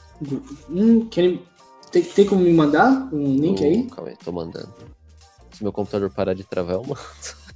Inclusive, nesse canal, Infrared, tem uma perspectiva do marxismo-leninismo no sentido de, de a realidade material, da onde se, se, se desprendem a, a, análise marxista, é uma realidade que é imperceptível aos sentidos, é, ela é uma realidade inconsciente. E, e essa, essa visão é uma visão que une marxismo e a psicologia do inconsciente, uhum. né? Que é Jung, Freud e essa essa essa esse, esse, essa encruzilhada, esse ponto de, de união é fascinante essa convergência uhum. que eles uhum. fazem. Que eu nunca vi antes e meio que faz todo sentido, né? De analisar o materialismo histórico da perspectiva da psicologia do inconsciente, da psicologia de Carl Jung, Sim. por exemplo por exemplo. Nossa, é muito foda. Eles não chegam aí mais a fundo na, na psicologia, mas você, só pelo fato deles, deles usarem essa colocação, só por essa colocação você já consegue é, é, visualizar o marxismo de outra perspectiva. Uhum. E fascinante. Que eu sempre procurei. Como é que eu vou. Porque eu, eu, antes de eu ler Marx, eu li muito psicologia, né? Principalmente Jung. Aí eu falei, porra, todos esses anos lendo Jung, agora eu tô lendo Marx e não parece que mistura. Como é que eu vou é, conciliar essas ideias. E esses caras me ajudaram a fazer isso. Nossa. É do caralho. E eles se ajudaram com uma frase, uma frase assim, uma colocação no meio de tantas outras, eles fizeram isso como se fosse uma coisa natural. Eles têm uma análise, uma, uma análise profunda, por isso que o nome é infrared, que é além do espectro visível, como o infravermelho, né? É um marxismo profundo, o marxismo das forças marianas, o marxismo do, do espaço é, intergaláctico. É, ficou uma coisa meio bicho grilo, mas vocês entenderam. É um marxismo mais aprofundado mesmo, um marxismo que eu não consigo entender completamente e vou demorar para conseguir entender completamente muito tempo. Mas só o fato de eu ter esse vislumbre e essa, e essa perspectiva de no futuro entender isso aí, já acho encorajante, apaixonante Uhum. mesmo. Massa, massa, massa. E o pessoal que aparece lá são pessoal jovem, simples, de vários países do mundo, uma galerinha comum mesmo, que você se identifica. Sim. Gravel, agora eu vou ver esse Gravel. Ó, Institute. o, o, o Gravel Institute, ele é tipo usando o mesmo. Como é que se fala? O mesmo formato que o PragerU usa nos vídeos dele, só que eles estão combatendo as ideias do PragerU de uma visão de esquerda. Então, tipo, eles não têm dinheiro de bilionários do óleo, não tem dinheiro famoso Blood Money, Nem o do Jorge Soros. é, nem do Jorge Soros. Nem do Pierre. Que Pierre também. nem do Pierre também. Tipo, o dinheiro deles vem do, do Patreon, assim. É, e, tipo, são vídeos curtinhos, assim. Pena que é em inglês, mas Que raio. legenda tá aí, né? Não, Ah, tá em inglês, mano. af, tá em inglês. e daí tem os vídeos que eles falam de capitalismo versus liberdade, ah, E a farsa que o problema de um um governo grande, né? Um governo forte. Ah, tá ligado? Essa conversinha. Big government, big government. Essas merda. Esse- Eles, os e o engraçado é que é um dos exemplos do, como por exemplo naquela pesquisa que a gente estava discutindo antes, Hum. de como a, a classe da elite, faltou falar isso, a elite moldou a opinião do, do cidadão médio para se Ah. imaginar como um mini Bezos, um mini Trump. Sim, um sim. Uhum, sim. ele, americano que, que, que rala para poder pagar a porra da, da casa dele, o aluguel da casa dele, o que, que, que depende de, da porra do, de food stamps, que é tipo umas, umas, um selinho de comida, porque troca por comida. O americano que, que não consegue nem viajar para fora do estado, quanto mais para fora do país, ele se imagina um mini Trump, um, um, um- um empreendedor que no futuro vai fazer rio de dinheiro, que é igualzinho esses caras que estão no topo. Que um dia eles chegam lá. Né? Eles passaram pelo que ele tá passando agora. Uhum. E aí essa mentalidade deles de ser contra big government é justamente criada pelas, pelas elites que também são contra big government, porque quanto menor, quanto mais inofensivo o governo for aos interesses financeiros, mais as elites podem se manter incólumes no topo. Uhum. Ei, você quer fazer sua recomendação primeiro, Peg? Ah, é, eu já deixo recomendado o, o Gravel Institute e também quero recomendar a banda é, Super Organism.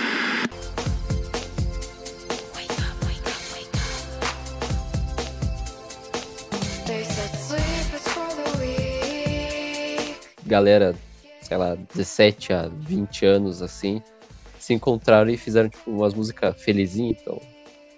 Tava escutando mais cedo enquanto fazia vários nada. Muito bom, muito bom. Boa.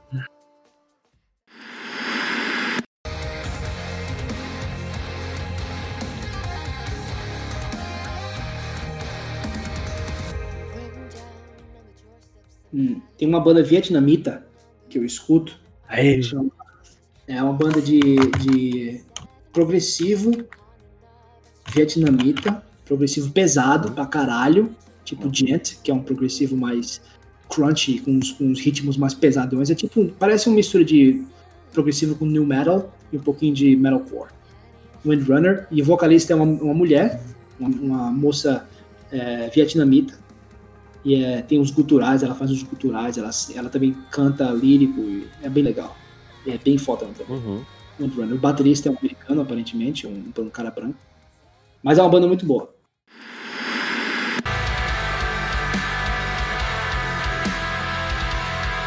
E se você tiver curioso, também tem a banda In Chaos, que é uma banda chinesa de metal, é, de, de gent, progressivo, que é um pouquinho interessante, mas eu acho o Windrunner melhor. Caraca, eu tava ouvindo uma. Um, um- não é uma banda, é um artista. Ele tava tocando um rock bem interessante aqui. Eu não achei de novo, porque eu não sei ler mandarim, né? Mas eu tenho que achar o negócio. Ah, tá aí mandarim. tá em mandarim. É, ué. Mas aí, ah, agora é a tua vez. eu Bob. vou fazer. né? Ai, Bicho, vou fazer duas recomendações. É, a primeira vai ser um, um jogo aí, um jogo. Vocês estão ligados Civilization? Vocês devem estar ligados Civilization. É jogo viciante aí que acaba com a vida de todos. E, bem, é, na Steam é uns 600 reais e piratear, às vezes você não tá com saco, ou simplesmente seu PC não roda, que também é uma realidade. E esse mês eu descobri um, uma versão que fizeram open source, uma recriação do Civilization 5 open source, que ela é toda em 2D e ela é bem leve, ela tem pra celular. Então, tipo, se você não ligar muito pra animação e quiser uma interface mais bruta, tem esse, esse jogo aí, tem pra PC e pra Androids, que é o One Civ, é um projeto open source. E muito massa aí, tô perdendo alguns, algumas horas do meu dia nessa brincadeira aí. Massa, isso. Cara, você, E, você gosta Oi? de jogo de estratégia? mano, eu sou maníaco de jogo de estratégia, bicho. jogo muito StarCraft 2.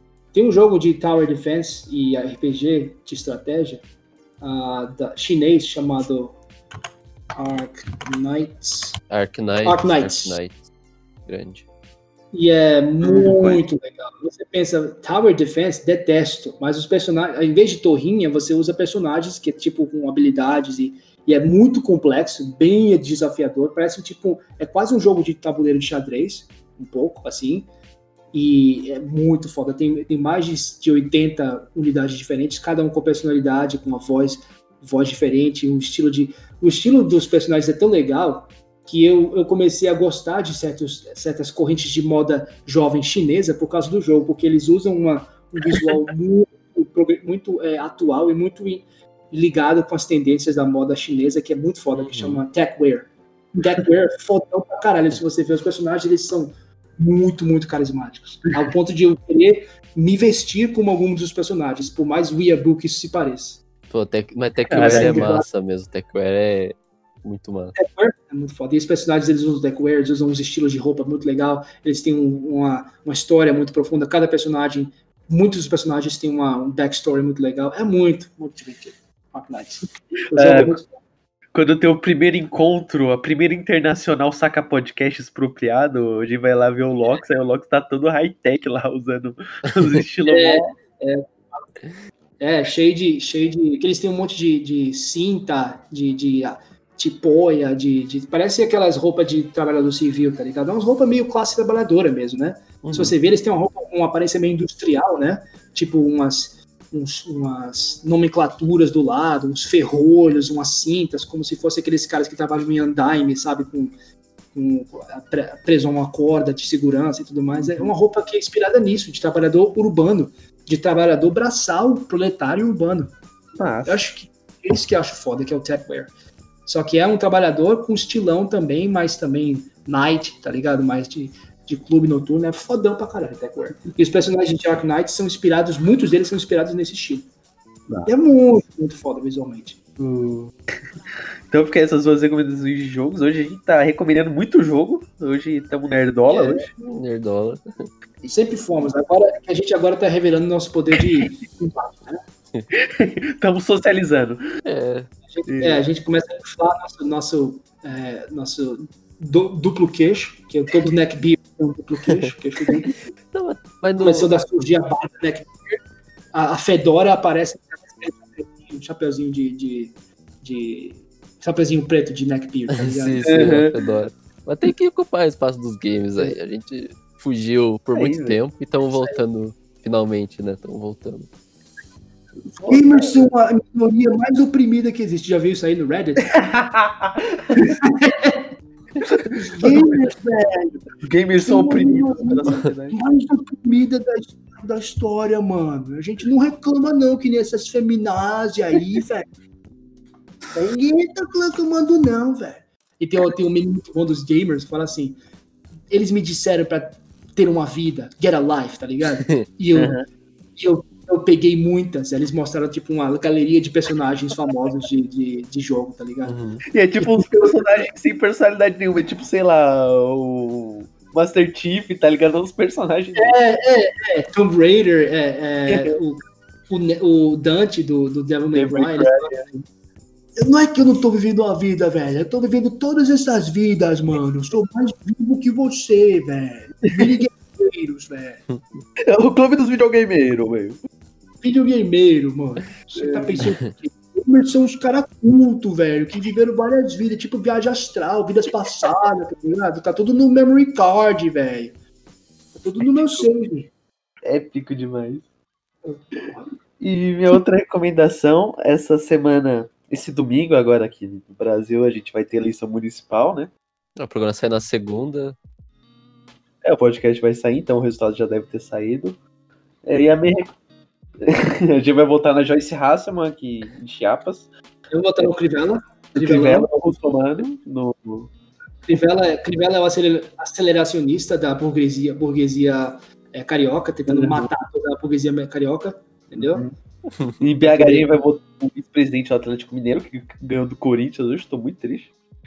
É, E, bem, a recomendação que eu vou fazer é um, é um livro, um texto da loja da Rosa Luxemburgo, que é Reforma ou Revolução, que ela critica essa esquerda que acredita que vai fazer revolução através da democracia burguesa e até questiona se esses, esses ditos comunistas, sociais-democratas, eles não são pequenos burgueses e a função deles é desorganizar a própria, própria É, mas a galera, a galera aqui em cima, velho, é, do, do- do norte global, pega a Rosa de Luxemburgo e fala: não, mas a, a Rosa é a alternativa para o marxismo, velho. Ela que estava ligada, velho. Esse negócio de revolucionar é autoritário, velho. Revolução é autoritária, velho. Tá pensando o quê, velho?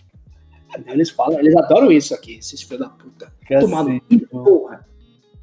É, revolução tem que vir do terceiro mundo, não tem como, cara, não tem como. É. Respeita os outros países. autoritária, evolução autoritária daí, porra. Tem que ser, fazer o quê? Até o anarquismo, inclusive, ele diz, eles dizem que são contra é, hierarquias é, não justificadas. Então, as hierarquias formadas na revolução são, são justificáveis. Até o anarquismo admite o, o autoritarismo da revolução, durante a revolução, pela revolução. Então, caralho, velho. Uhum. Enfim. Vou De tentar revolução com paz e amor. Senão, senão só vou dormir à base de Rivotril e cachaça hoje. Se eu, se eu... eu tenho que o cu aqui. Vou tomar. Eu tomei uma pílula de magnésio, velho. Minha esposa me falou: toma aí. Eu não escutei quando ela me falou que é dar sono essa bosta, tá ligado? Aí eu fiquei morrendo de sono. Falei: como é que eu vou ficar acordado pro podcast? Eu peguei tomei uma pílula de cafeína. Agora tô misturado. Eu tô meio dormindo meio acordado. Eu tô tipo um zumbi frenético, tá ligado? Eu tipo alborguete voltado dos mortos, tá metade comido pelos vermes do cemitério e metade acordado, falando: vai tomar no cu, porra!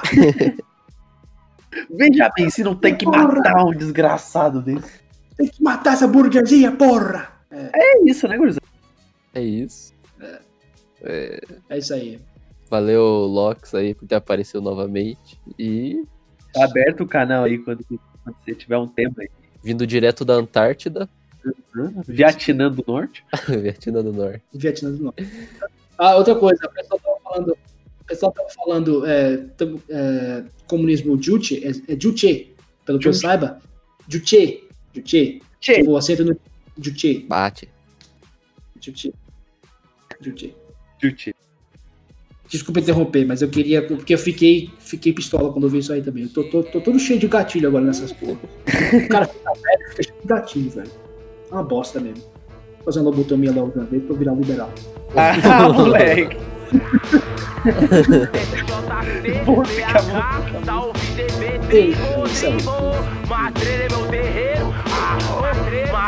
Desculpa, pessoal, mas era muita coisa de novo, falar, né? parça. Como sempre, a mesma fita, fechado só com quem é, Vai porque quem não é me irrita, cuzão. Underground, gangueirão, mil grau. Hard punk, rap metal, heavy mental. Marginal, marcial, vocal visceral, sideral, progressivo, agressivo. Fogo ariano, cada verso é explosivo, mano. Maloqueiro do vale onde estrala o chicote. Só rima queima roupa, eu miro no meio do pote. Corte longitudinal, cerebradinho. Que vista de sentimento, elevando seus pensamentos. Levando aos seus sentidos, algo que vale a pena ser sentido e visitado em qualquer estado. Esses dias tava deitado e me chegou um recado lá do outro lado. Que pra cada alma encarnado tem um sete desencarnado. Que eu tô no centro desse universo que é infinito. É o nosso giz que vai deixá-lo mais feio, mais bonito. Teoria na prática, mão na massa, pela massa, pela raça. Senão a própria vida te amassa, moço. O despertar é de domingo a domingo. Sonhar é lindo, mas é possível realizá-lo dormindo. Invoco astral ancestral pelos pretos, pelas pretas, pelo rap nacional. Eu gotta take the power back now. Nego Max, rap sério nas artérias. Letra pra salvar o planeta. Os Muito é MC pra ficar rico, poucos troca pra morrer tentando. É o diabo me atentando.